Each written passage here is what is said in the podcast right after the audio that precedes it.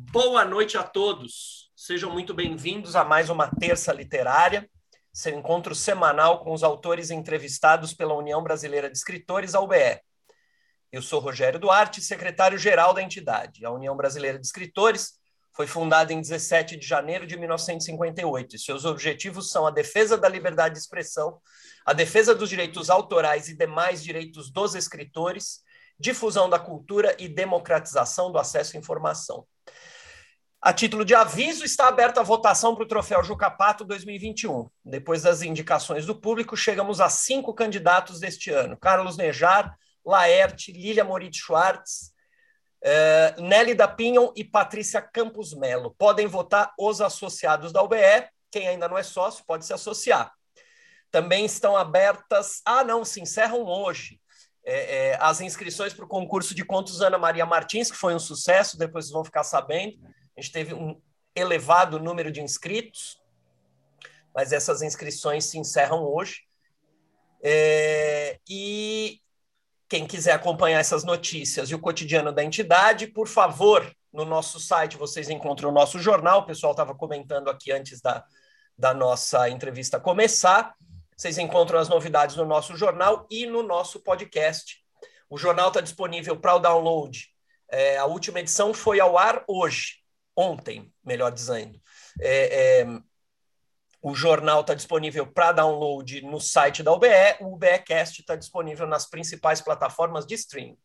Atualmente, nosso presidente é Ricardo Ramos Filho, que dá as boas-vindas a todos vocês e ao nosso entrevistado de hoje. Pessoal, boa noite.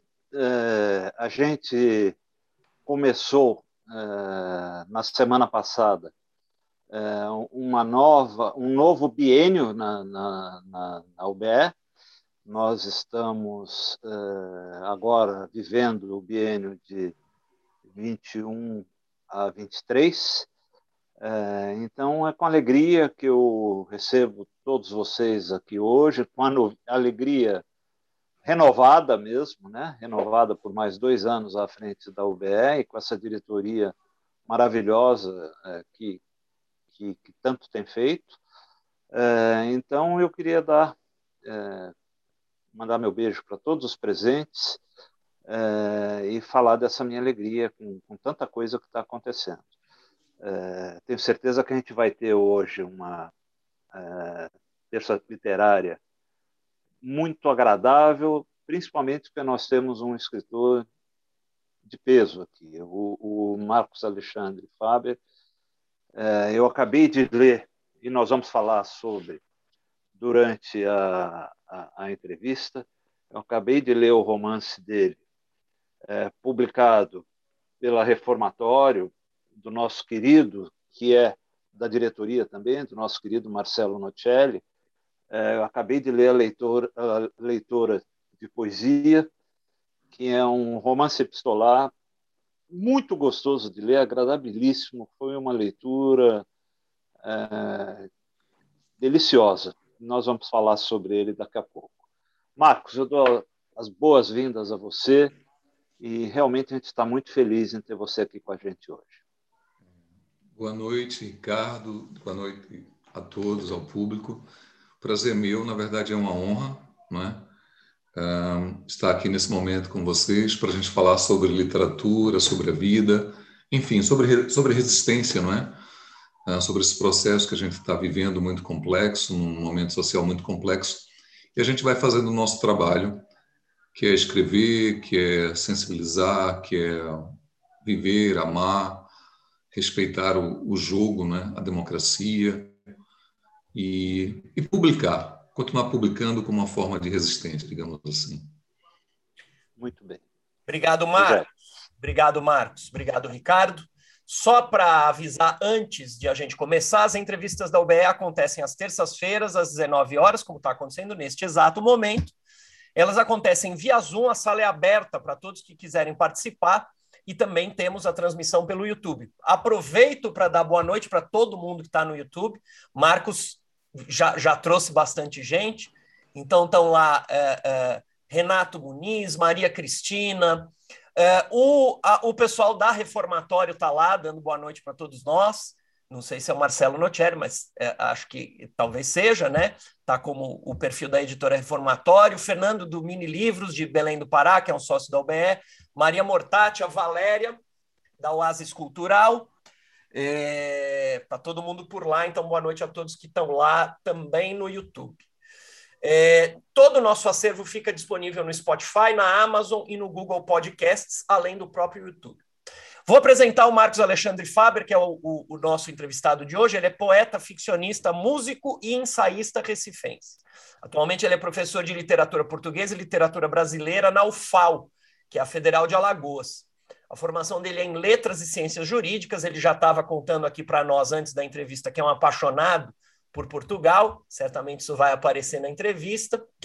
Ele escreveu Lampejo do Vagalume, que é um romance, Recife Porto, livro de poesia, um outro livro de poesia que se chama Da Destruição do Poema, e o mais recente é esse que o Ricardo mostrou há pouco, o livro A Leitura de Poesia. Esse é o mais recente, né, Marcos? Esse isso, é isso.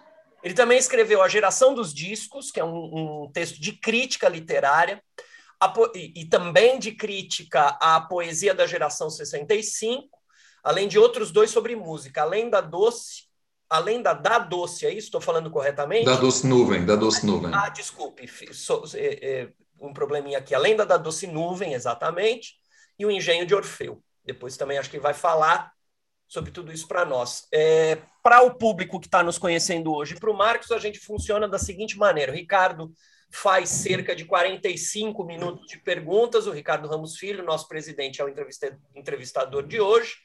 É, então, ali pelas 19h50, 5 para as 8, é, o Ricardo é, encerra as perguntas e aí a gente abre para as perguntas do público.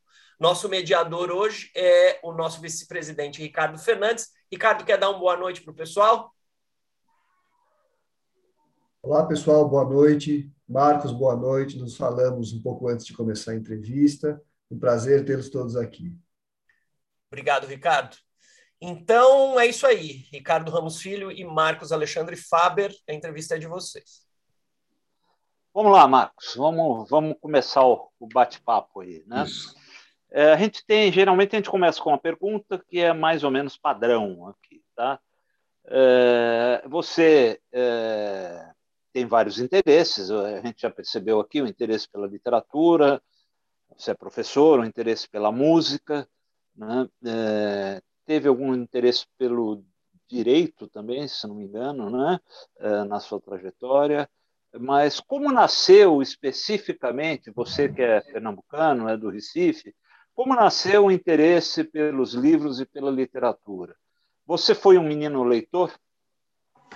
É, é, mais uma vez, boa noite, né? Obrigado mais uma vez pelo convite, Ricardo. É, sim, sim, eu fui mas uh, acho que a primeira vez que eu descobri o, o, digamos assim a poesia na palavra acho que a primeira vez que eu tive acesso e até uma parte da minha pesquisa tem a ver com isso acho que foram nos encartes dos discos da MPB acho que foi ali que deu um, um toque digamos que coisa bonita juntou, juntou letra com é, música. é mas assim na minha geração, o encarte do disco, né, do vinil, era algo muito interessante. Às vezes a gente ficava, então, era muito comum a gente ficar lendo, né, os encartes, os textos, né? Uh, a gente tem um MPB com, com grandes poetas. A gente pode botar o Capinã, a gente pode botar Chico, uh, Tom Zé, Torquato Caetano Veloso, que é o que Torquato, é, o pessoal de Minas, o pessoal do Milton Nascimento, Fernando Brant, Ronaldo Bastos. Então, assim, eu me lembro que, que foi pela canção que eu acho que cheguei a essa coisa do, do encantamento com a palavra. Acho que foi, a, a, digamos assim, a primeira vez que eu, assim, sabe, você sentia alguma coisa, que coisa bonita, como, como eles trabalham bem a palavra, me lembro isso muito cedo. É, e aí eu sou da, de uma, da, da, geração do, do rock nacional, digamos assim, não é?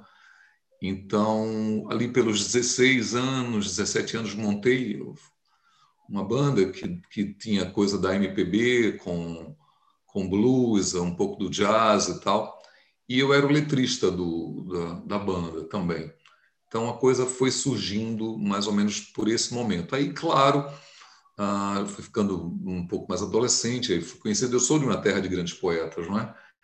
Então. Você, você, você tocava né, nessa banda? É, eu tocava, eu tocava. Eu, na verdade, coloco, eu coloco no meu currículo músico, mas eu acho que eu era mais letrista do que músico. Se bem que eu gosto muito da guitarra uh, e, e, estudei durante algum tempo e tal, mas acho que meu interesse principal era na, na, na letra. A gente tá. tinha uma livraria muito bonita, não sei se alguém da, da, da mesa conheceu, uma livraria chamada Livro 7, do Tarcísio Pereira, que já foi a maior livraria do Brasil ali pelos anos 80, 70, era chamada a Maracanã. Foi que inspirou a livraria Guarani no, no, no, no livro? Não, a, a, Guarani lá é pequenininha, né? No, no, Isso, no... Lá, ah, é verdade, a Guarani é pequenininha. É, é pequenininha. Essa era uma livraria grande. Ah, eu me lembro mais da Guarani, fui mais inspira, inspirado numa, numa livraria, num pequeno sebo que tem na Rua do Progresso, que eu também ia. A Livro 7 era uma, uma coisa gigante. Livraria grande. É grande, grande. Ela atravessava de uma rua para outra, e, e ali era um ponto de encontro também da, da, da, cidade, dos poetas, dos músicos. O próprio Tarcísio, que era o dono proprietário, era uma espécie de mecenas das, das, das artes como um todo. Então, ele era um lugar muito agradável. Então, a gente foi uma geração que se formou um pouco em torno da Livro 7. Então, ali a gente também conhecia os poetas. e os... Então, por exemplo, na, na, não é nesse livro, né? em outro, mas eu falo de um encontro da personagem com, com o João Cabral, que de vez em quando, quando ia para o Recife, passava por lá. Então, o Recife tem essa coisa de ser terra de, de, Manuel Bandeira, Carlos Pena Filho, João Cabral do Melo Neto, então quase que até o, o, o Afonso, que é o protagonista do, do fala, né, até, que é ser mais um, né, digamos, numa terra de tantos poetas e tal, como é o Recife. É, é, o, é, é, o, é o sonho dele, né? É o Isso. desejo dele, né? Isso. Que legal. Eu, eu, eu vou voltar a falar um pouco mais disso depois, mas eu, eu tenho uma curiosidade, eh, Marcos. Você fez pós-doc na Universidade Federal de, de Pernambuco, quer dizer, fiz, deve fiz. ter se formado em letras lá, fez mestrado, doutorado, chegou a pós-doc lá, né? Isso. É, é, dá aula na UFAL, em Alagoas, né? É, você contou para a gente, na cidade de Delmiro Gouveias, né? que é a universidade, é, da aula de literatura brasileira e portuguesa. Né? Isso. Nisso nós somos colegas aqui, eu, você, o Rogério, somos todos professores de literatura portuguesa e, e, e brasileira na, na, nas universidades da vida. Né? É, e você fez também um pós-doc é, na cidade do Porto, né, é, que, uhum. em literatura e cinema. Isso. Eu, eu fiquei curioso, no, o que, que você trabalhou nesse pós-doc? E é, é, na área de literatura comparada, alguma coisa assim? É, não, na verdade, assim, eu, eu, eu trabalhei muito a questão do espaço, não é? Então, assim, eu peguei um, uh, uma lista da Associação Brasileira de Críticos de Cinema. São 100, uh, eh, foi o meu corpus, são 100 principais uh, filmes do, do, do, digamos assim, da, da do cinema brasileiro, que eu gosto muito do cinema brasileiro, cinema nacional, e trabalhei com essa lista. E aí eu fiz, por exemplo, então, se eu pegar, por exemplo, os cinco primeiros filmes, né, na, na ordem, da assim. O primeiro é Limite, que é um filme uh, dos anos 20, 30 ali, por acaso.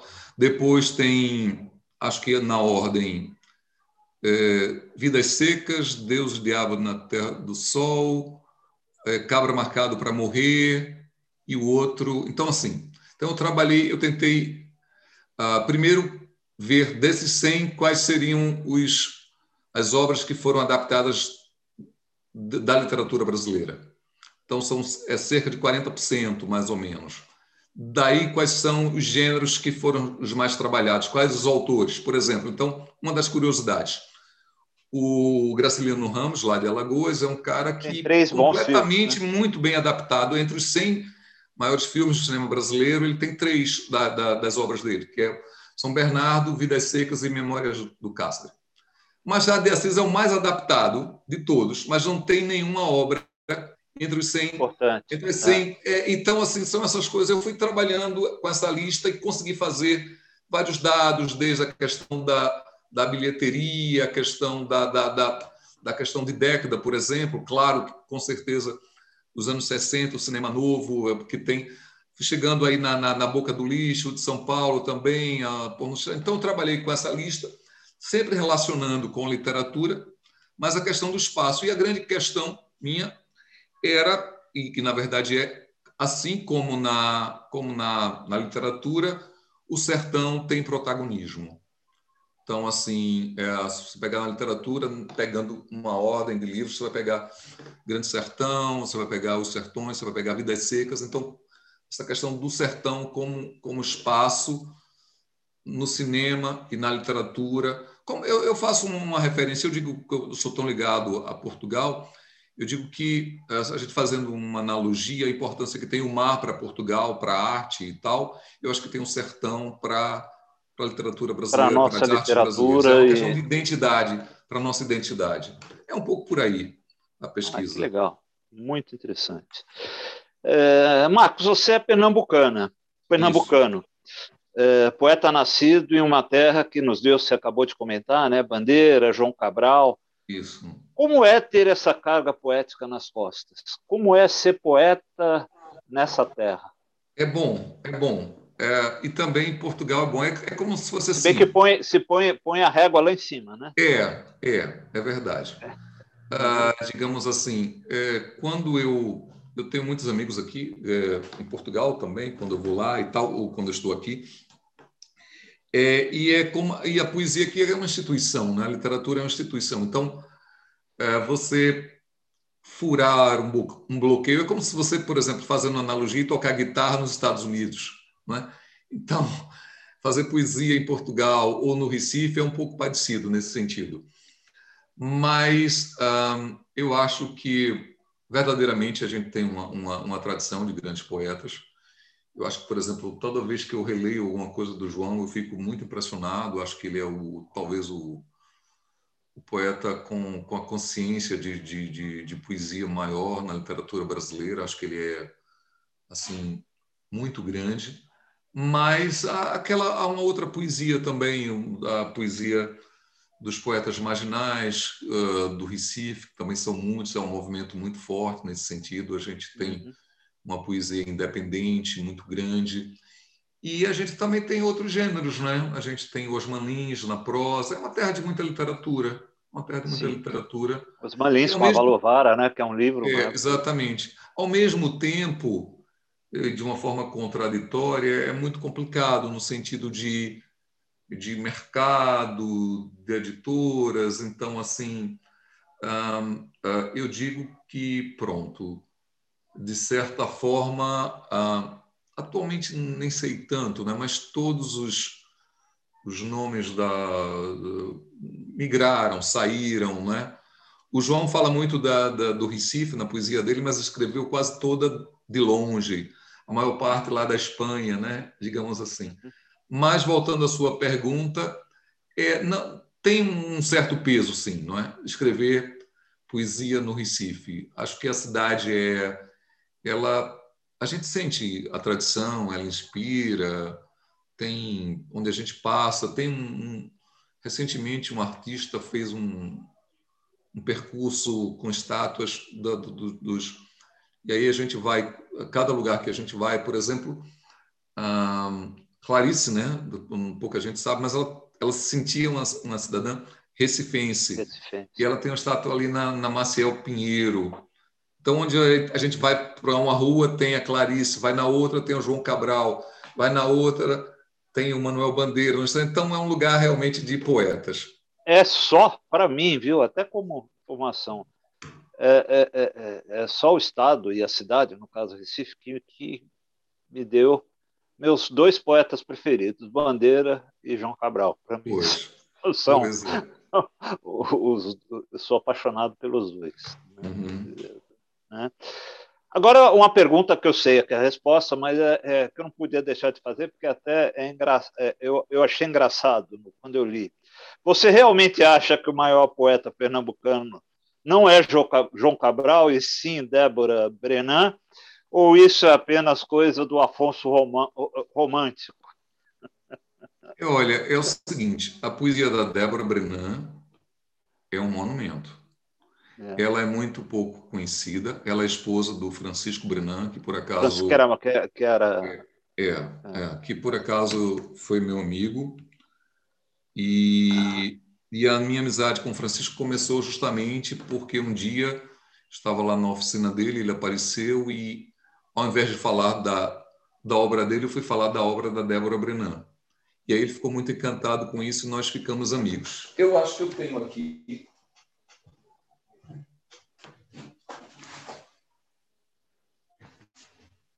Está aqui. Está aqui. Ah, a poesia completa da Débora Brenan. Olha, eu nem sabia que existia esse. É, ela tem esse cerca de. Isso é 700... publicado por, é publicado por que editora? É pela Companhia Editorial Pernambuco. Ah. Então, assim, Olha, eu vou dizer uma coisa que, que talvez possa parecer meio. Mas ali está. Porque ela, ela, ela é muito é, é muito singular. Eu acho que ela está no, no, nível da, da, das grandes escritoras. É, eu, eu, na hora que eu lia isso, eu fiquei. Eu, ah. eu, eu parei assim e falei. É, aqui o que, que é? É o, é o, autor mandando recado, é o autor brincando, é o. o... Porque a Débora tem um, um, certo romantismo, né? E o Afonso, é. ele é um poeta romântico na, na, na história, né? Sim. Aí eu fiquei na dúvida, por isso que eu, que eu fiz. É, não, a Débora, apesar de não ser conhecida, porque ela não é conhecida muito, ela não é nacionalmente conhecida, mas eu acho que um dia, uh, não digo nem o Brasil, eu acho que a, a, língua portuguesa vai conhecer a grande poesia da Débora Brenan, que é gigante, gigante. O, o, o Francisco Brenan, ele tinha uma academia que era chamada dos Emparedados, que era ele, o César Leal, o Ariano Suassuna e mais um outro poeta chamado Seixas, Tomás Seixas. Ah. Então, Ariano e Brenan eram muito amigos. E o Brenan dizia assim: o maior de todos nós, o maior de todos aqui é a Débora. Então ele reconhecia nela a grande artista. Só que ela ela vivia na, no, no, no, campo, ela criava cavalos, era uma pessoa assim, sabe, que vivia assim. Não viveu o campo literário, ela nunca escreveu para. Nunca foi um Alberto Caeiro. É, não, ela estava mais para Roberto Caeiro nesse sentido, né? Ela tava, vivia, né? É, ela assim, ela ela escrevia, ela escrevia, ela escreveu muito. A obra dela é, é imensa. Claro que ali também é para provocar um pouquinho, porque João Cabral é é unanimidade, né? É. Mas uh, eu acho que nessa passagem o Afonso está falando das poetisas, né? É, acho, é, acho que ele, é. da, da, da, questão. É que ele, que ele acha que mulher faz poesia melhor. Né? É, eu... é, é, alguma coisa. Acho que é um pouco por aí. É, é, Marcos, você é escritor, é músico e deve ter acompanhado. Você acabou de falar no Mariano Suassuna, você deve ter acompanhado com interesse o movimento armorial. Né? Sim Sim. Né? É, eu me lembro, eu fui buscar na minha memória, isso é uma coisa que eu vivi na época. Tá? Eu me lembro que na época havia um certo segmento da esquerda que considerava é, o uhum. movimento armorial um movimento, uma manifestação mais à direita, conservadora uhum. e mesmo monarquista. Isso, né? isso. É, como você vê essas acusações? Como, como é, como professor de literatura, como músico, uhum. como pernambucano, como que você vê isso?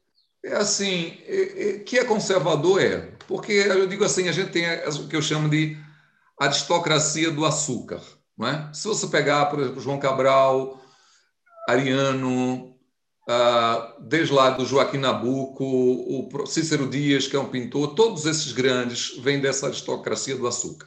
É? Então, de certa forma, eles são conservadores alguma, em alguma medida. Agora, o Ariano ele foi genial. O, o, o, o Armorial ele é assim Uh, muito complexo, muito bem feito. A estética, o programa armorial é muito. O que ele conseguiu fazer. A música, eu acho. Em vários segmentos, é. exatamente, né? Ah. Tem a orquestra, acho que. Até me esqueci com a, o cara do violino. Um, é, que ele fazia os próprios instrumentos, Almeida, né? Almeida, é. que era um virtuoso é. e tal. Não, aí já é a segunda geração, porque o, o é. próprio Ariano depois achou que o violino que a Rebeca. Uh, a rabeca funcionaria melhor do que o violino. E aí ele uhum. foi mudando, chegou àquela formação do quinteto armorial do Zoca Madureira e tal. Zoca Madureira. Isso. É. Agora, na, na, pergunta que você me falou, é, talvez sim, talvez nesse sentido. Ele, ele se dizia um monarquista, né? esteticamente falando. Não é? Então, um monarquista por estética. Com relação à política, ele se associou muito ao Miguel Arraes, que era um cara que de esquerda, eles tinham até é. a família ali é. se cruzava um pouquinho e tal. Então, uhum. assim, é... não digo que, que essa, essa, não digo acusação, mas essa, essa ideia de, de, algum, de algum ponto conservador nele e tal, tem algum, algum tom de, de veracidade, mas acho que a obra dele, como um todo, é maior. É maior então, que isso, né? É, é, é, é maior do que isso. É. Bom, eu já disse no começo, mas eu repito. Eu adorei a leitura de poesia. É, eu acho que o nosso querido Marcelo Nocelli, que é diretor da UBE, acertou em cheio em colocar o livro na Reformatório. Eu acho, fiquei muito feliz de ver o livro lá. E eu pergunto, como nasceu a ideia de escrever um romance epistolar em pleno século XXI, quando pois é. quase é. não mais existem cartas? É, é verdade. Algumas ideias, algumas coisas acontecem, algumas são coincidências. Né? Eu estava acompanhando de perto uma tese sobre as cartas portuguesas, que é ah. uma, uma, uma freira que escreveu no século XVI e tal, cartas apaixonadas para um nobre, para um para um para um, um, um, almirante, um alguém do exército francês e tal. Então ela escreveu, estava acompanhando essa tese, que também tocava nas novas cartas, não é? É claro que eu gosto do gênero, mas eu também tinha um, eu tenho uma amiga escritora hum, portuguesa que escreve muito bem. Então assim, ela, nós começamos a nos corresponder e eu achava as cartas dela, dela assim, maravilhosas. Algumas coisas foram acontecendo. As cartas do Jovem Werder, por exemplo, é um livro que me influenciou muito, eu gostei, como todo poeta gosta daquilo. É... Então, pronto.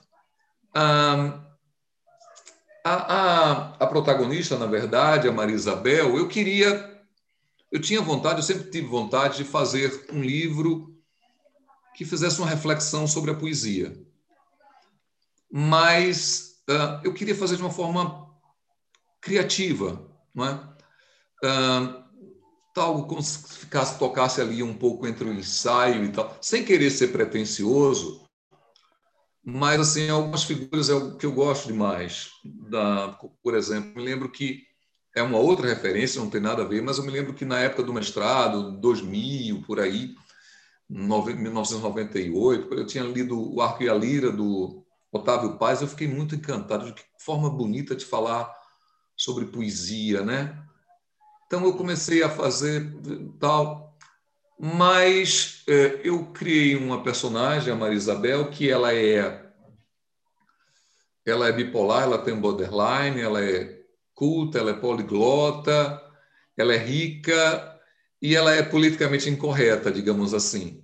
Então ela pode falar as coisas como dizer assim, eu gosto de um livro, não gosto, escreve bem, escreve mal, aquilo, dizer as gosto coisas. Gosto de um autor, não gosto de um gosto, autor. Exatamente, essas coisas que hoje em dia parecem tão é. E, e, fazer reflexões sobre, sobre a poesia e a vida. É claro que tem muito a ver com, no caso do Afonso também, nesse sentido de de ter uma única leitora, né? Quase todo mundo diz alguma coisa assim que se tiver um único leitor já valeu a pena, né? E no caso ele ele tem a leitura. Ele, né? fica, ele fica encantado com essa, ah, é. com essa leitura. Né? Na verdade, ela é a própria poesia, né? É. Então ele encontra nela a, a poesia e pronto. E há, uma, o, há um, um, enredo, há um, um, desencontro, na verdade, né? É, não, eu estou dando spoiler, né? Mas o importante é essa reflexão sobre a poesia, é o que ela diz, é o que ela pensa, são essas leituras íntimas, né? Do poema, da, da, da... e o gênero epistolar é muito bonito, né? Eu acho, eu acho as cartas. E é muito, é muito gostoso de ler, né? É um, isso, é um gênero isso. É gostoso é. ler carta, né? É, é. é. Tem é aquela coisa, coisa, da intimidade, né? Parece que a gente é, é. Entra, Parece que você né? entra dentro da, da, da intimidade da, da, é, da pessoa, né? Do, é, é. Do... Adorei. Agora, uma coisa que eu percebi, né? É, assim, primeiro, como surgiu essa ideia? Porque de alguma maneira é, e é uma coisa que a gente vê na literatura também, né? até na, na no que é literatura e tudo, você está trabalhando ali o leitor. Né? Você está trabalhando sim. ali com o leitor. E você está trabalhando a ideia de um leitor personagem. Né? Quer dizer, ali você tem um leitor. A Isabel de Mello é, é, é ela a, cada vez mais ela vai se tornando personagem e cada vez mais ela vai se tornando uma personagem de ficção. Ela vai, ela vai perdendo a realidade e se tornando uma personagem ficcional, tanto que na minha opinião, tem, tem um momento né, no, no, no final em que é, ela. É, é aquela, naquele momento em que, que ela morre, morre a personagem de ficção e, e, e ele recebe uma carta da Isabel de Mello real, né? É, uhum. Para mim, um pouco foi a minha leitura, tá? É, o que talvez ali fosse também a, a morte da poesia, né? Também, uhum. né? É, mas é, a minha dúvida é assim, é sempre, é claro que como escritor, na hora que a gente come, vê uma coisa dessa, a gente fica sempre, mas como que como que isso foi feito? Quer dizer, você planejou tudo isso ou isso foi acontecendo, Marcos? Com, é, é, essa, essa leitora, personagem, ela foi se ficcionalizando é, sem que você sentisse ou isso foi estudado? Foi... Olha, eu vou. Primeiro, eu queria dizer assim: achei a sua leitura muito bonita, muito obrigado. É? Achei assim muito sensível, muito bela a leitura que você fez. É, eu vou dizer uma coisa que é o seguinte: é, eu, eu, eu trabalho muito com, com os textos, muito, muito, muito.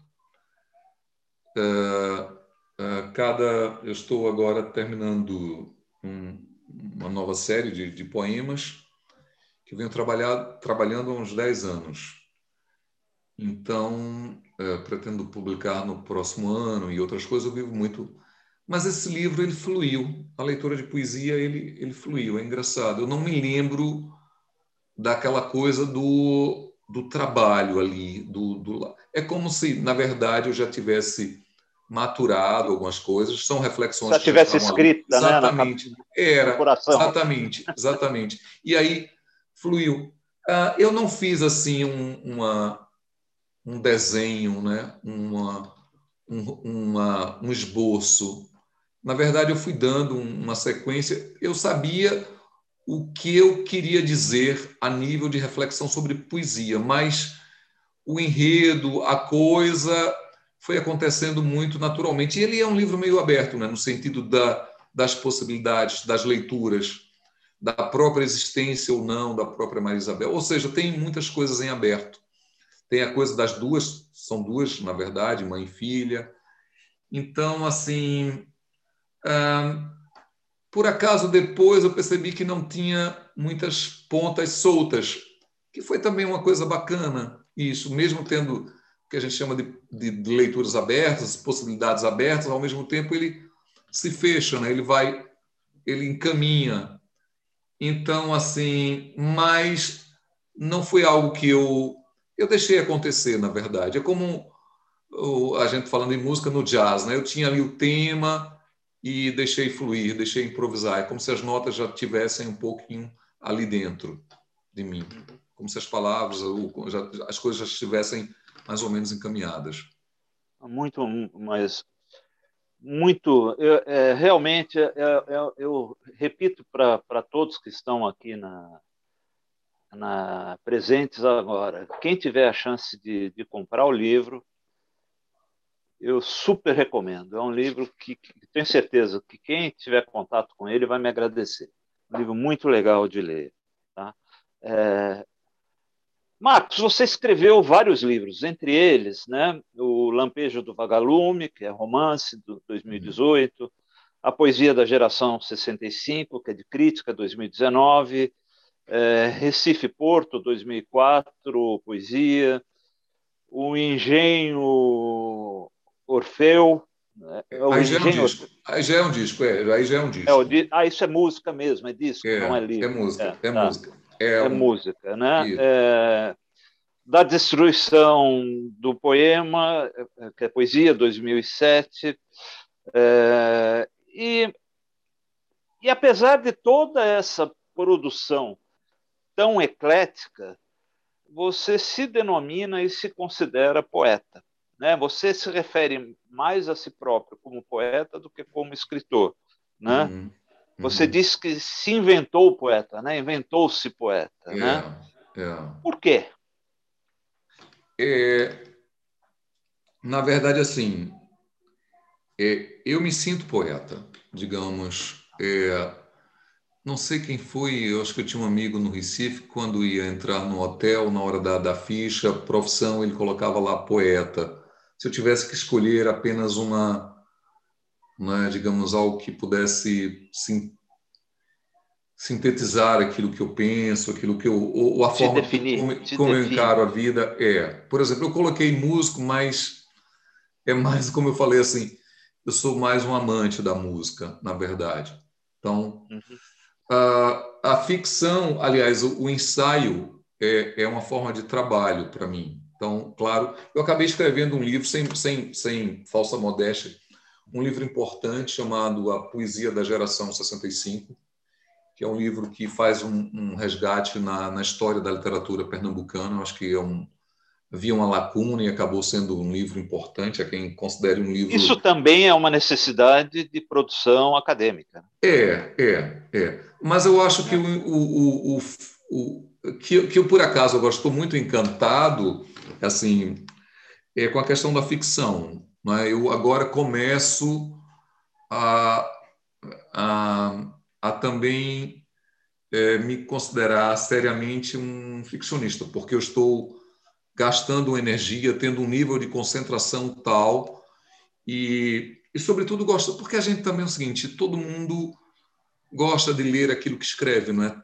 Então, quando você tem prazer naquilo que você escreve, então, a minha ficção está me deixando muito feliz também. Claro que é uma outra coisa, ainda tem um caminho longo a percorrer, mas também acho que faz parte da questão da. Não sei, mas o próprio João Cabral e algumas outras pessoas falaram isso, que é a ideia da. Eu, eu acho que a maturidade também, a, a poesia ela tem, tem, tem muito. Claro, não é uma regra, não é uma regra mas ela tem muito do fogo, né, da coisa, da a prosa já, já você já precisa sentar mais, passar.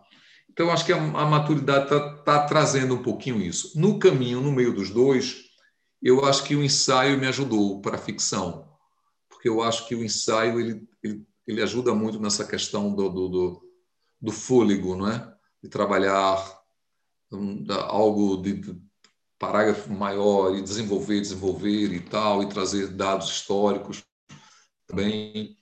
Então, é, acho que no caminho está o ensaio entre o poeta e o ficcionista. Mas, obviamente, que sempre eu penso na, na, na poesia em primeiro lugar, no poeta em primeiro lugar. Maravilha. Aqui eu tenho uma pergunta. É uma pergunta que a Isabel de Mello fez no livro, e que quando ela fez eu me peguei pensando. Né? É claro que é uma pergunta até um certo ponto, irreverentes, mas que eu, eu me peguei pensando e eu queria fazer para você. Para que serve um leitor? Pois, pois. Ela, ela faz essa questão, ela faz o charme, né? Mas, é. na verdade, o leitor é tudo, né? É tudo que a gente quer, não é? É um leitor. É, é, é tudo que é, é, mais necessário na vida, é um leitor. O que a gente não, não faz para. Nós somos leitores. É, somos. Somos, somos. somos o primeiro, né? Somos, é. É tão bom ler, é tão bom a gente. Eu me lembro, já que eu estou falando da Débora, da Débora ah. Brenan, e ela, apesar de ser uma grande poetisa, não teve assim tantos leitores, né? E uma vez eu tive a oportunidade de dizer isso para ela, assim, eu a surpreendi num, num, num, dos. Ele tem, o Brenan tem uma, uma espécie de um. Tem um ateliê central, mas tem uma, uma, uma galeria onde tem uma loja. Eu encontrei a Débora lá e eu disse para a Débora: Olha, eu acho a sua poesia tão, tão importante, tão necessária. Ela ficou surpresa e na hora ela disse: Brenan, ele tem aquelas cerâmicas, né? Aquela para ela foi tão importante saber que tinha um leitor. Nós eh, não éramos amigos ainda nessa época ela chegou e disse: Olha, escolha uma peça dessas aí, pegue. Pra... E me deu de presente por aquela questão de saber que tinha um leitor. Né? Na verdade, a gente faz tudo pelo. Um é. leitor vale tudo. É tudo é. para a gente. Né? É. é. é e é, somos leitores também. E é tão difícil a gente conhecer um. É, é verdade. É, eu estou tendo uma sorte, viu, com esse livro. Tem uma, uma leitora muito especial que fez que tem que fez assim é, o nome dela é Kátia, Kátia Frois. Ela já fez é, cinco Epa. leituras desse livro. E ela sabe mais desse livro do que eu. É interessante. É. Ela me é. fez compreender um pouco mais a beleza desse livro. Porque às vezes a gente faz e, como eu fiz de uma forma tão fácil, saiu, não é? Então, assim, tá aí, né? Tá no mundo e tal. Mas ela foi quem me disse esse livro é muito bom, rapaz. E aí, depois disso, eu comecei a ver o livro com, com outros olhos. Que coisa boa. E é mesmo muito bom. Na, na orelha aqui do, do, do livro, onde você, onde você é apresentado, você diz, eu acredito que você que tenha dito, embora não tenha sido escrito aqui em primeira pessoa, que você ambiciona deixar para os filhos um mundo mais justo e criativo. Isso, isso, isso. Eu tenho dois filhos. Você ainda tem essa esperança? Olha, tenho, né? A esperança é a última que morre, né? É, a gente vive num processo, a gente, assim, é interessante, como o Brasil ele tem se auto-sabotado, né? A gente é um país, assim, com, com uma capacidade incrível, é, é, com, com um potencial enorme.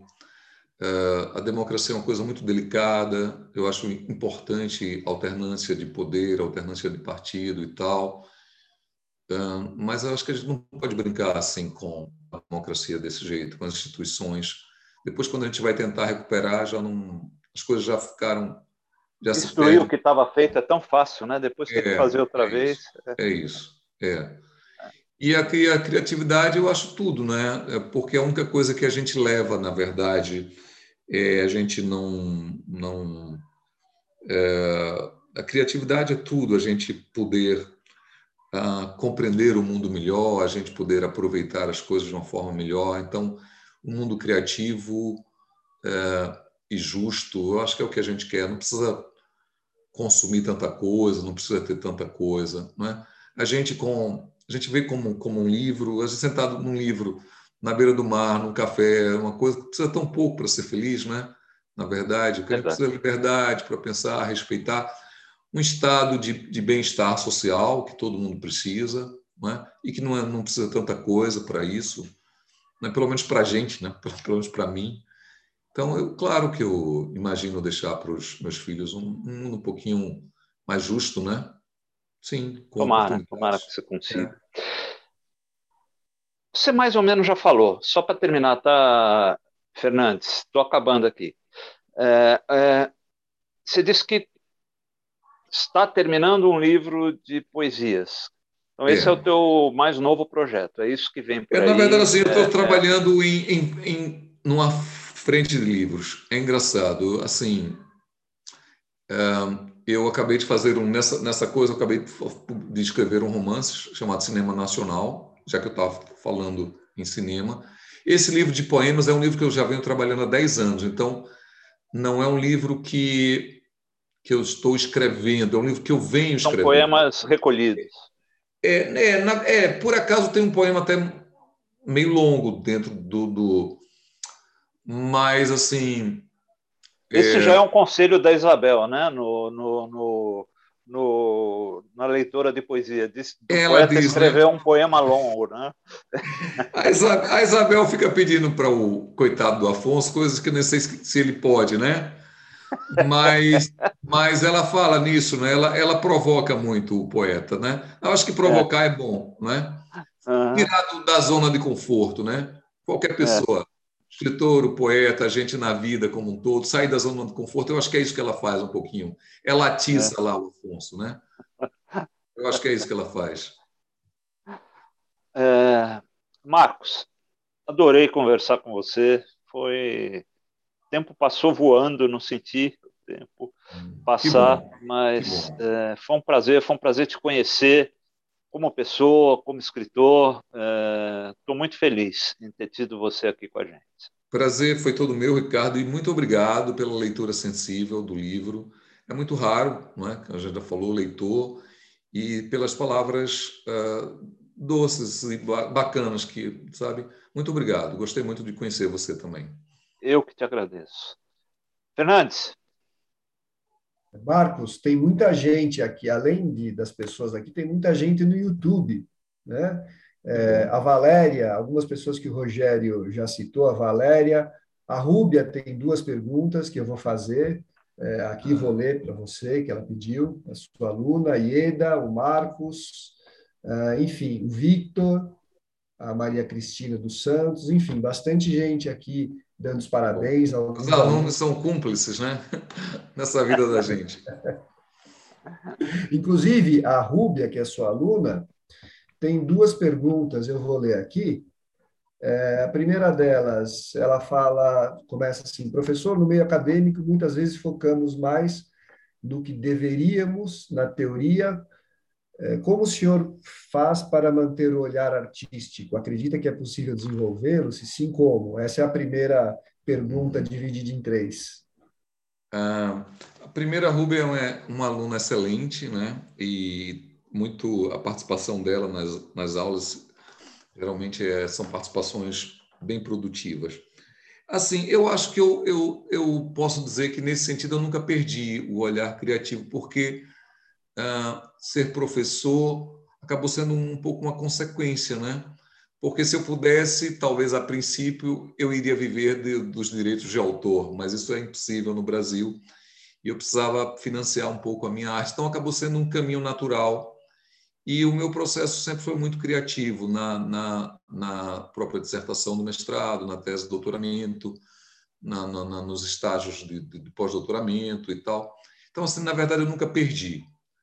Então, para mim é tranquilo. Eu acho que, na verdade, no curso de letras, e eu tenho dito isso, eu vou até começar um curso de escrita criativa, eu acho que é o único curso em que quem vai para lá não vai para, para, escrever. Por exemplo, você imagina um curso de cinema que o cara não queira realizar alguma coisa, um curso de música que o cara não queira tocar instrumento, um curso de teatro que o cara não queira atuar, não é? Um curso de dança o cara não... não, letras é o único curso que alguém vai mais para estudar a história da da literatura do que propriamente. Então, acho que a gente, nesse sentido, é um pouco culpa do currículo também, da a gente poderia ver esse lado, porque eu acho que eh, o curso de letras é um curso de arte. Como que vai fazer artes cênicas, como que vai fazer teatro, não é? Como que vai fazer né, né, cinema, tem que ir com o interesse de produzir também, não apenas dar aulas. Sim, e, e, e, ela, ela faz mais uma pergunta, que é, é, professor, fale um pouco sobre os primeiros frutos da sua escrita. Há algo especial na escrita despretensiosa, principalmente nos primeiros trabalhos? É, é a gente, não sei, não, não sei se eu compreendi exatamente a pergunta, mas eu posso dizer o seguinte: Uh, a gente sempre escreve uh, com alguma pretensão, seja essa pretensão de, de, é, de, de conquistar uma namorada, de, de, de ser o melhor poeta da rua.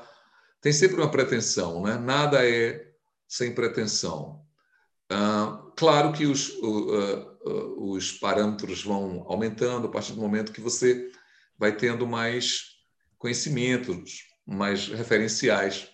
Mas, de qualquer forma, a gente, independente de qualquer coisa, quem tem que escrever, ou, ou, ou pintar, ou tocar, vai fazer isso a vida inteira. Acho que Bacana. Tem, tem, tem algumas pessoas agora, é, eu vou controlando o YouTube também, se alguém quiser fazer mais pergunta no YouTube, pode perguntar, viu, pessoal?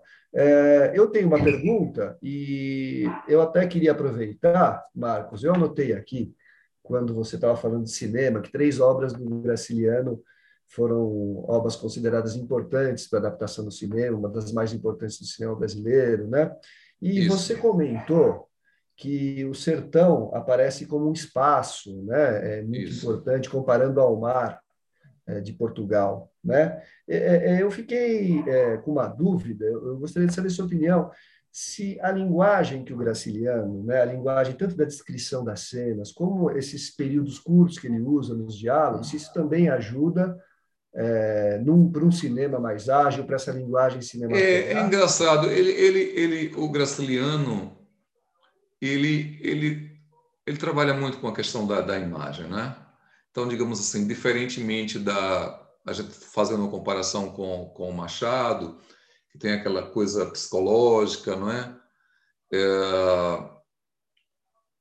Então, acho que a própria paisagem, não é? O, o próprio, se pegar o, o próprio título da, da, das obras são Bernardo é uma fazenda, né? das secas tem aquela coisa. Então, tudo está muito ligado à própria imagem. Ah, acho que tem uma, uma, algumas parcerias que também deram certo, certo, né? O caso dele encontrar o ah, me diga aí agora o Nelson Pereira dos Nelson Santos. Pereira dos Santos, o Nelson Pereira dos Santos, né? Que é uma parceria assim uh, extraordinária. Um, Léo Richman. Léo Richman também, exatamente. Olha, estou vendo que você. Acho que o, o, Memórias do Castro é outra vez com. Com, Nelson Pereira. Pereira. Com Nelson é, Pereira. São Bernardo com Léo Richman. Exatamente. Receitas e Memórias do. Exatamente. Muito bem, muito bem. Mas eu acho que, assim, a escrita dele é, tem algo de, de, de, de cinematográfico, tem algo de imagem, né? Tem, tem, tem sim. Tem sim. Uh, e por acaso tem uma cor, eu me lembro do, do Glauber falando de, de, ter encontrado uma cor uma vez num festival de cinema que foi para o Recife, viu um curta, ele disse é mais ou menos isso aqui que eu queria. Uh, acho que, de certa forma, o, o, o, o Graciliano tem essa tonalidade para cinema também não é? Para o cinema brasileiro, para o cinema nacional, eu acho que funciona muito bem. Ele tem essa, porque o cinema brasileiro, o cinema nosso, o cinema nacional é muito complexo, né? É um cinema assim que ele é amado ou odiado. Já vi que você é cinéfilo, Ricardo, é, mas a gente tem essa coisa da dos extremos, não é? Eu, é, eu sou, é...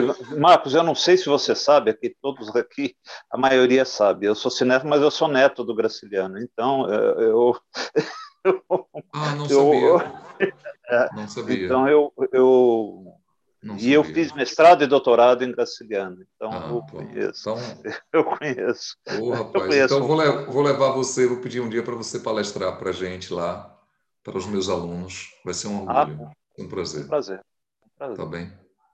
Pronto. É, então obrigado, você pode até dizer para a gente por que deu tão certo o Graciliano no cinema.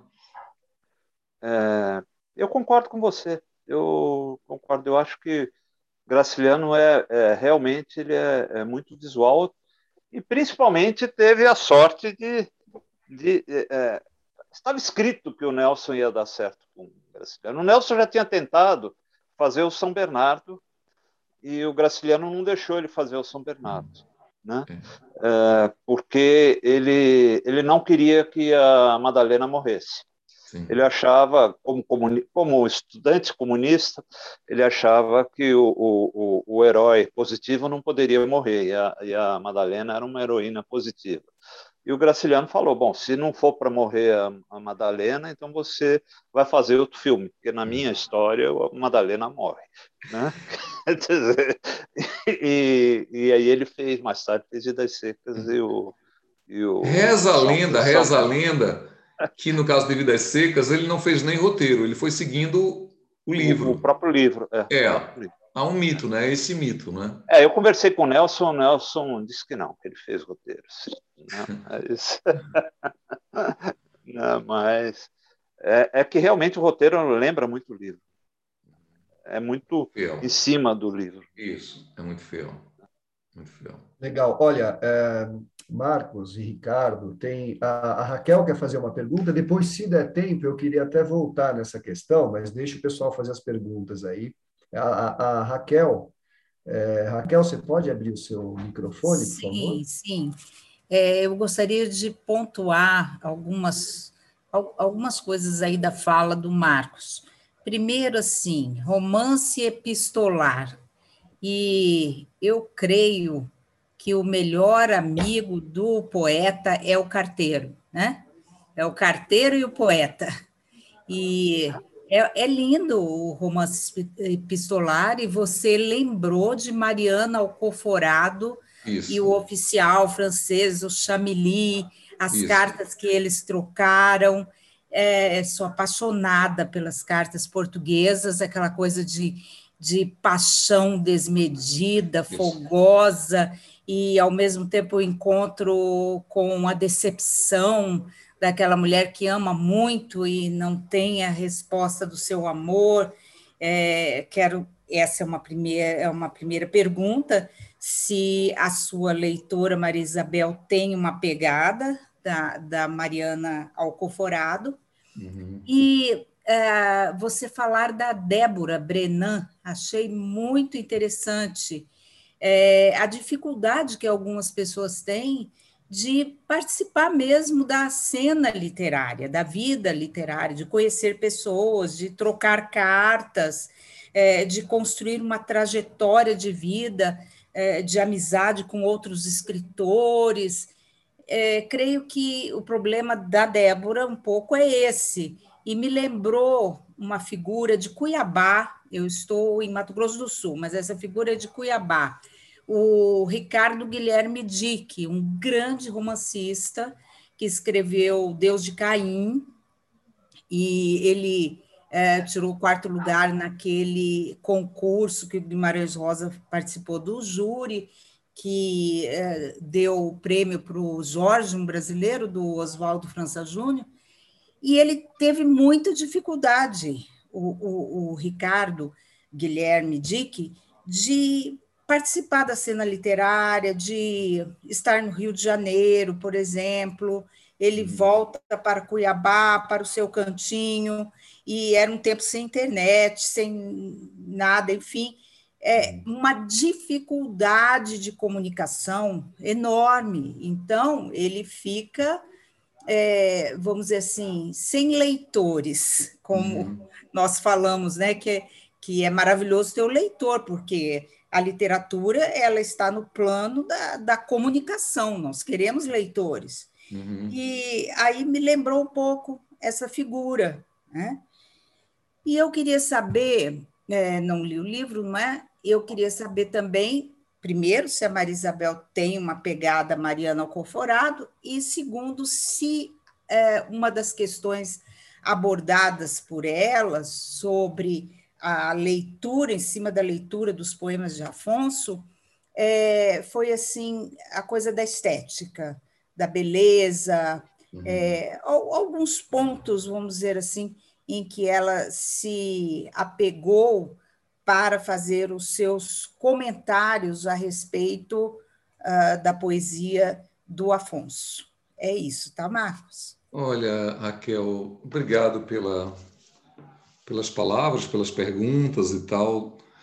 É, é, sim, a Maria Isabel, é, alguém disse, a, a minha amiga Valéria, quando estava fazendo uma, uma assim, falou em amor platônico. Não, não. O amor da, da Maria Isabel é, é, é sensual mesmo. É, então, ela é uma mulher de muito, de muito desejo, de muita força, de muita paixão.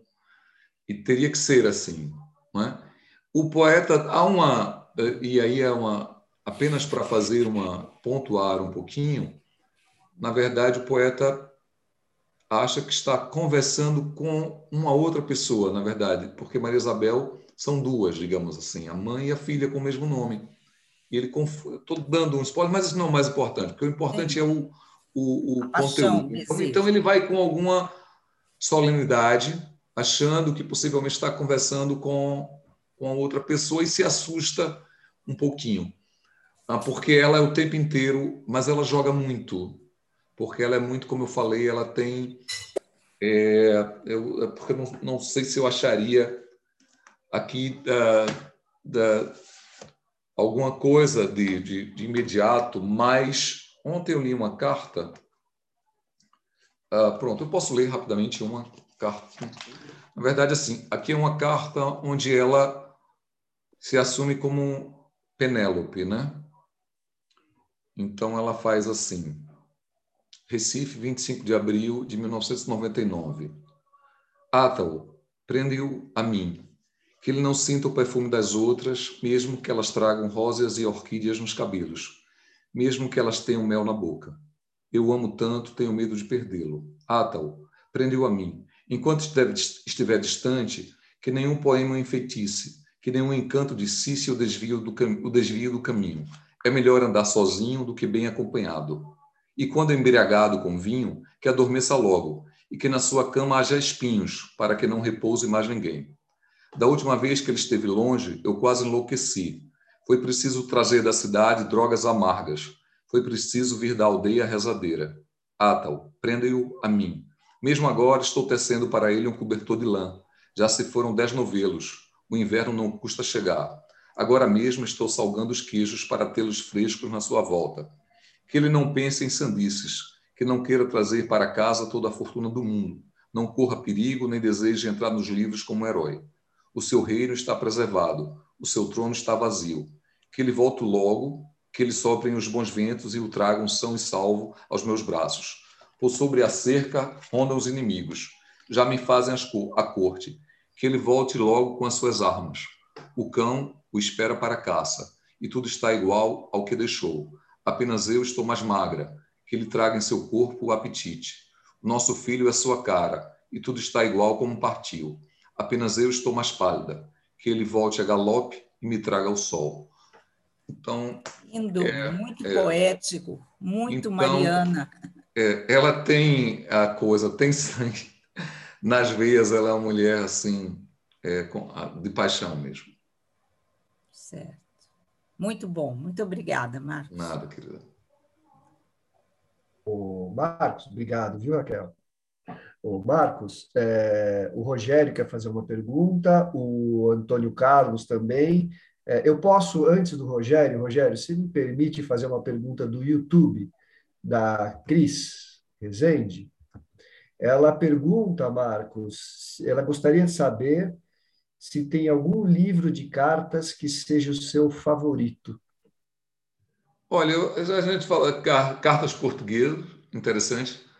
As cartas de Ovídio também, não é? Ah, cartas de um jovem poeta, de Vedder, do, do, do, do, do Goethe, jovem Vedder.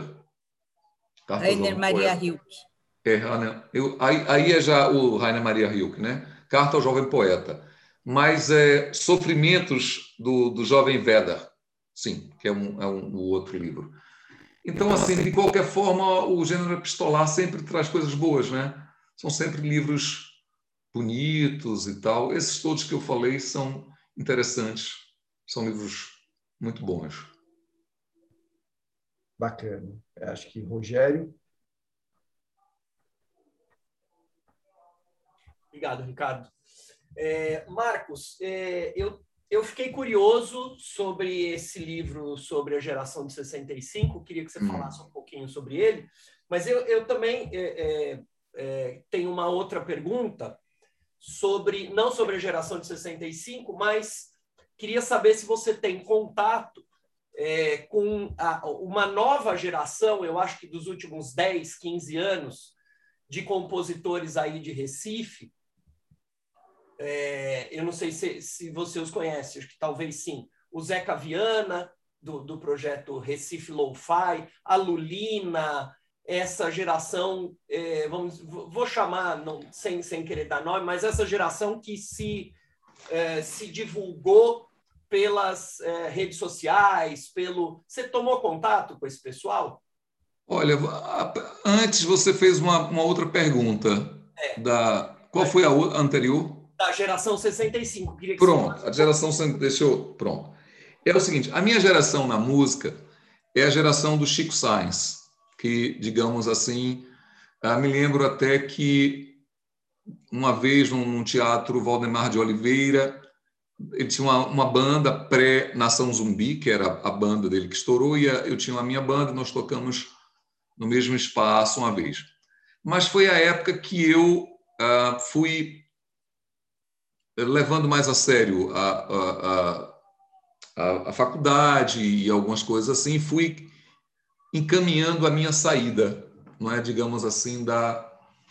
Mas eu acompanhei alguma, algumas pessoas, então me lembro da, desse pessoal todo, dessa minha geração, que é da geração anterior, por exemplo, a minha, por exemplo, Lenine, eu me lembro do Lenine nos espaços, no Recife e tal, antes dele ir para o Rio de Janeiro e tal. Então tem essa geração. Depois da minha, eu sei de algumas pessoas bacanas. Não sei se, se são exatamente essas pessoas, mas que você está falando. Mas, por exemplo, tem um, um, rapaz que o pessoal chama Martins, não sei se você conhece, Sim. que é, é tem é, é eu conheço um pouquinho, digamos assim, de longe, mas não é talvez essa geração que você esteja se referindo seja uma geração já da minha, digamos assim, mais da minha ausência desse circuito recifense. Ah, ah, então, talvez não esteja tão atualizado. Mas eu conheço, sim, pessoas que estão. Ah, talvez eu não tivesse de cor aqui os nomes, mas, por exemplo. Vai, vai a memória vai me falhar aqui, mas pessoas que estão fazendo coisas importantes na música pernambucana atual, na cena pernambucana. Por exemplo, hoje eu estava falando, dando uma aula e coloquei, é, é, é anterior, mas eu coloquei para a gente trabalhar a questão da antropofagia no, no Oswald de Andrade, eu coloquei o Chico Sainz e depois coloquei Cordel do Fogo Encantado, uhum. que é uma, pronto, que é alguém, mas não é dessa geração tão atual, como você parece estar muito mais atualizado do que eu. não, e é, eu cena... acho, que, acho que é impossível ficar atualizado sempre em Recife, porque a riqueza é. da cena musical de Recife é grande demais. É, né? é, é muito grande, é impressionante. É. é. Verdade. Sobre a geração 65, é uma geração interessante porque é o seguinte: é a geração pós-João Cabral, pós-Carlos Pena Filho pós Mauro Mota. Então, uma geração, sobretudo pós João Cabral. Então, é, foi difícil para essa geração. E é também um momento do uma espécie do declínio do, da, do poder simbólico da literatura. Então, apesar de ser uma, uma, uma geração muito boa, e há poetas assim enormes, por exemplo, o Marcos Acioli é um poeta imenso, o Alberto da Cunha Mello é outro e tal.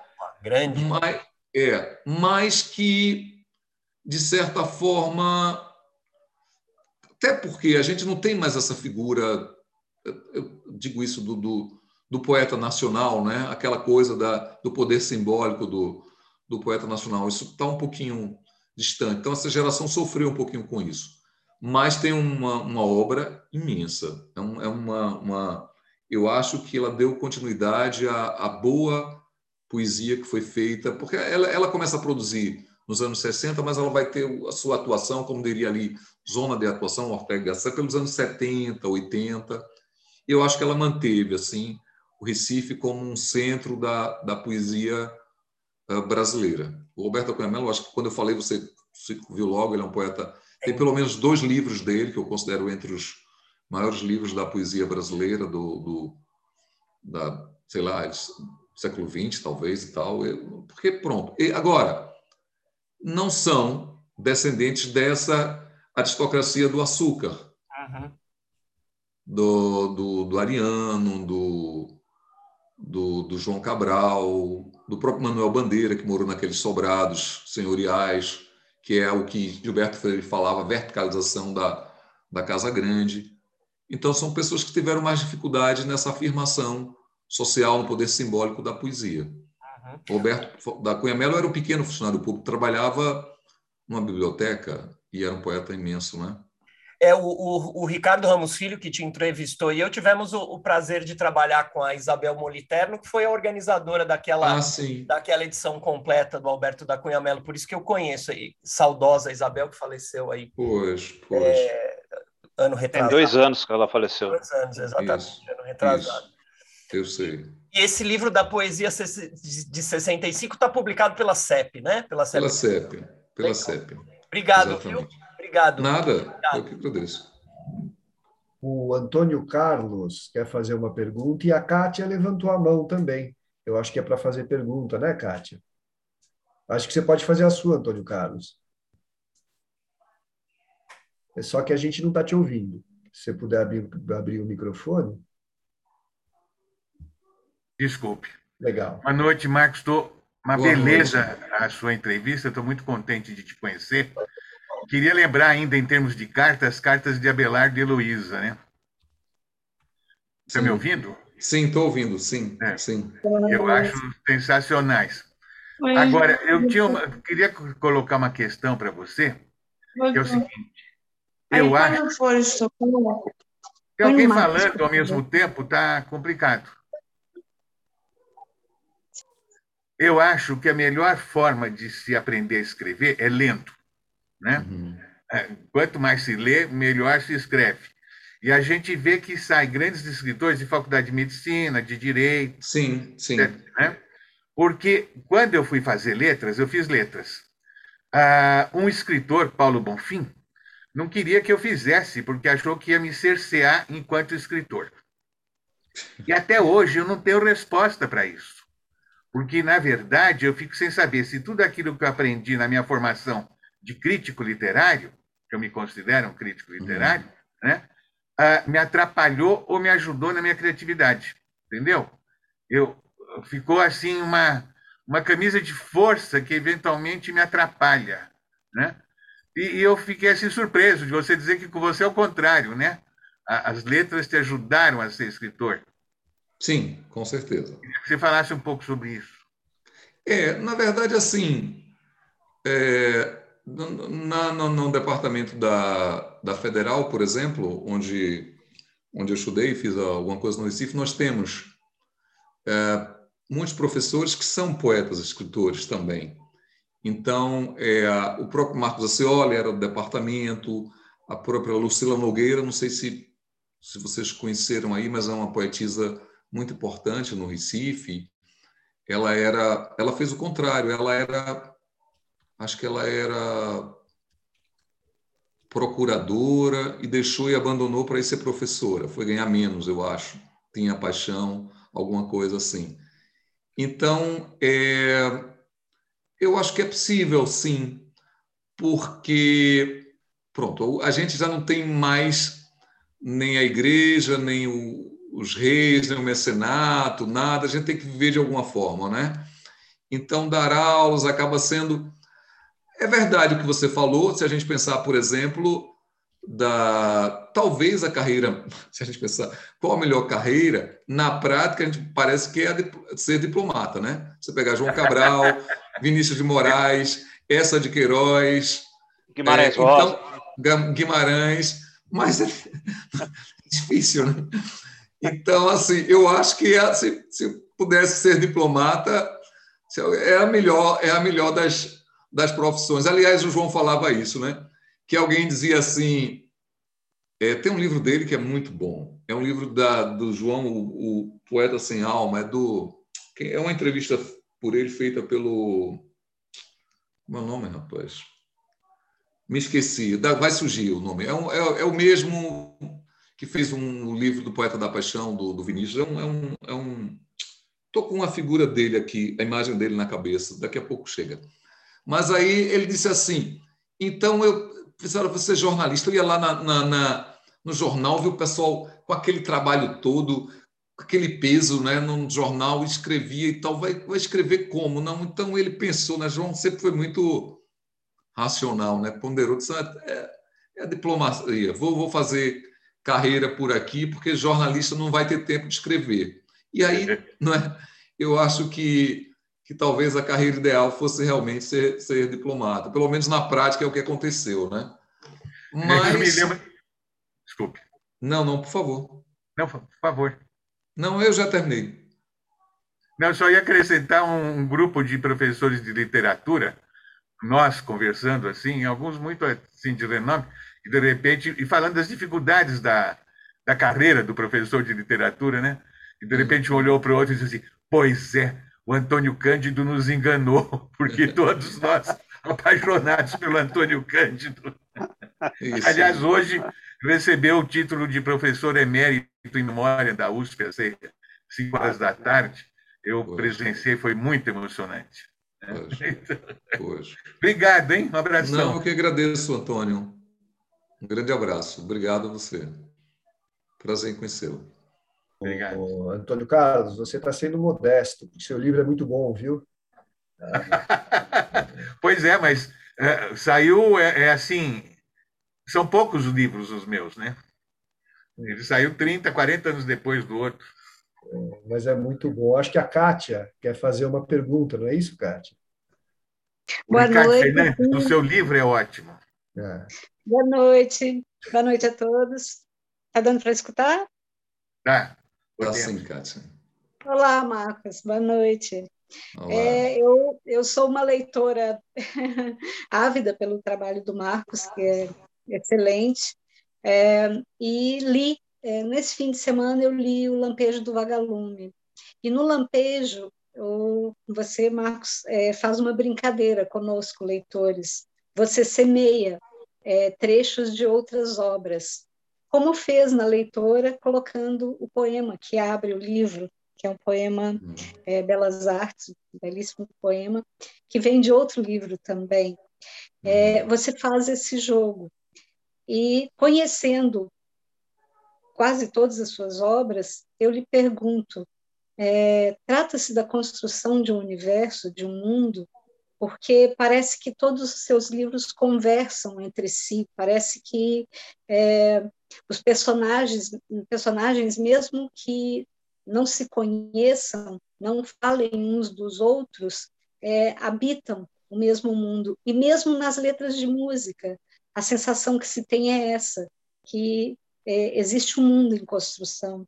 A minha sensação é correta? É, bem, primeiro queria é, agradecer a Kátia por tudo que ela tem feito. A Kátia, assim, eu tenho dito, disse para ela uma vez, algumas vezes assim, que. Pronto, eu já disse hoje, Kátia, é, que uh, as leituras ampliam muito, né? E aquilo que eu escrevo. Então, assim, conversar com você, ouvir os seus comentários, para mim é, é uma é, é, é, um prazer, é uma honra, é uma. Olha, eu fico muito. E é aquilo que a gente falou, né? Kátia é uma é escritora também, mas ela, ela tem essa generosidade de ler, ler o outro. Então, assim, eu não sei se eu estou com o mundo em construção. Na verdade, a gente às vezes, não é?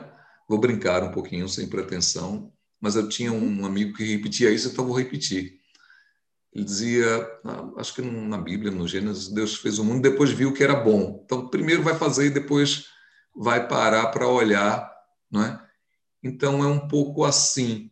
Agora, é, sem essa pretensão, mas aquela coisa do, do, ah, do Balzac, que depois Machado faz, que é trazer um personagem para uma outra coisa, para um outro momento, para... Então, eu acho que, de certa forma, sim, eu crio um, um pequeno diálogo entre as obras, mas que é, até, até, agora são poucas pessoas que perceberam, porque nós não temos tantos leitores assim, sobretudo de tantas obras, e que você é, já percebeu. Ah, uhum. Não sei, vamos ver com a continuidade se isso é um, vai ser um, um traço marcante ou não. Ah, mas me parece que é um, uma, uma das, das, das, das, das questões que estão sendo pontuadas, né? que parece que elas estão se, repetindo, se repetindo dentro das obras. Então, talvez seja assim uma característica. Não sei se um universo em construção, talvez a imagem que você usou foi muito bonita, muito grande, muito. Mas sim, eu acho que é uma marca, talvez uma marca. Obrigada, obrigada. Não, eu que agradeço, Kátia. Tudo bom. Rogério, dá tempo de ler dois comentários no YouTube aqui? É rapidinho. Claro, claro, claro. O, a, a, a Rúbia, bom, tem vários comentários, né? Da Valéria, né? Adorando que você a sua entrevista, Marcos. A Rúbia é, deu os parabéns pelo trabalho e a Marília no agradece, obrigado, Marília UBE, né, pelas noites de terça-feira. E Rogério, agora está com você. Como é que a gente como é que a gente está de tempo aqui? Então, é, acho que se, se, a gente não tem mais pergunta, estamos partindo para o encerramento. Pode ser assim? Tudo bem para Acho que o Walter tem pergunta, Rogério. Ah, Walter, vamos lá. Ah, desculpa, Walter, viu? Eu não tinha visto. Então a gente, acho que o Walter faz a pergunta, a gente encerra depois, então. Pode ser? Bacana. Claro. Você precisa abrir o microfone. Eu acabei fazendo a pergunta no lugar errado. O Marcos, boa noite.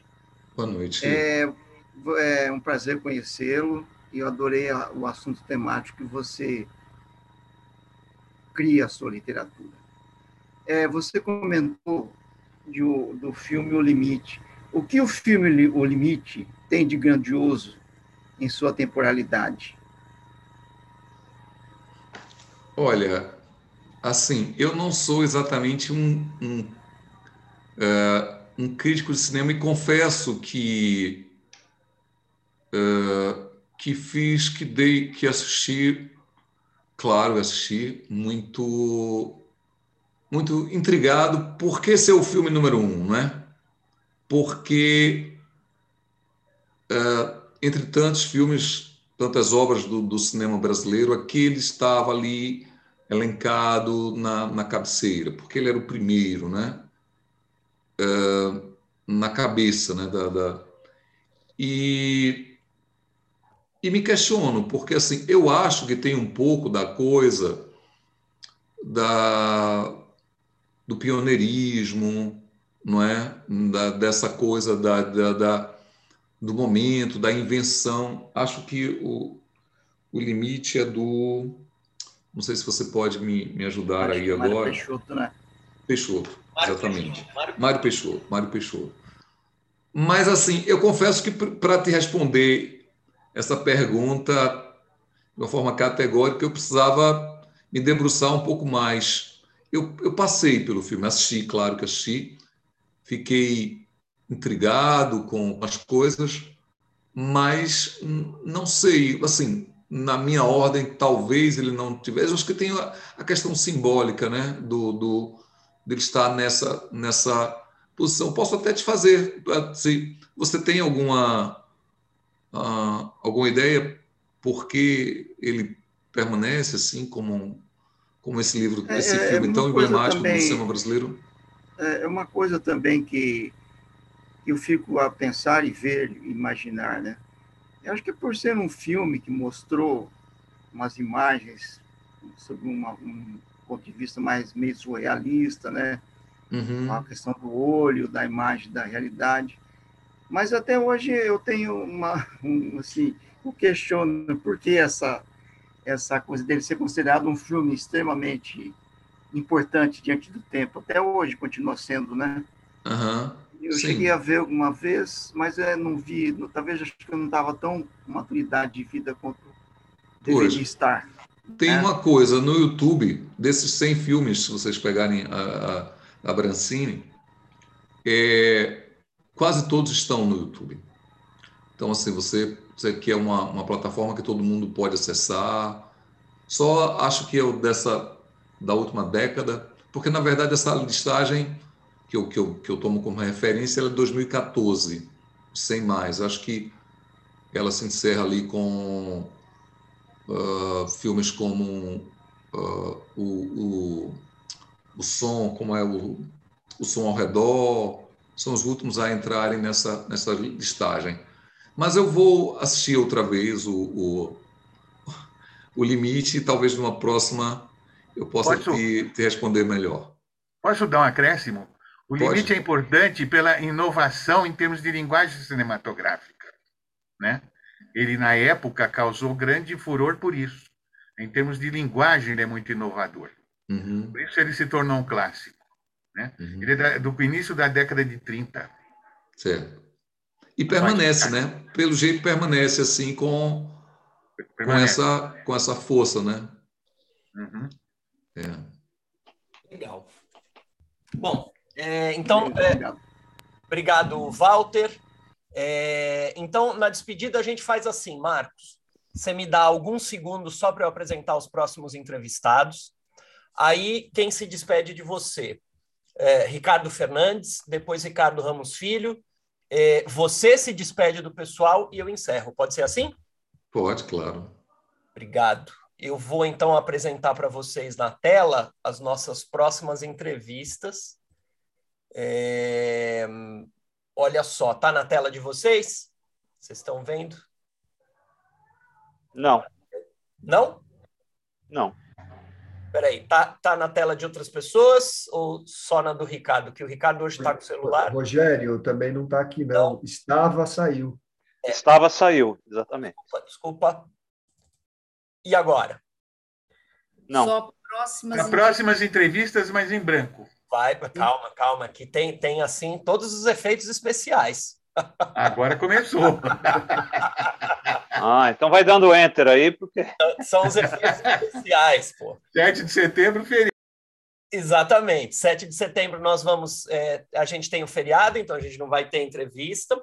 No dia 14 de setembro, a gente entrevista Milton Continho. 21 de setembro, para Patrícia Campos Melo que é uma das, das candidatas ao prêmio Jucapato.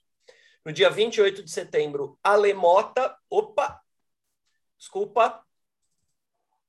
No dia 28 de setembro, Alemota. E no dia 5 de outubro, Micheline Verunski.